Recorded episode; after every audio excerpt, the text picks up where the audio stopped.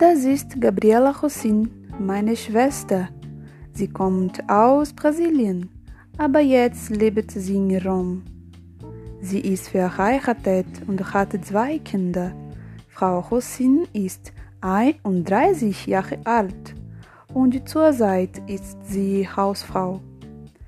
Die Kinder sind noch klein. Gabriela liebt es zu reisen. Das ist ihr Hobby.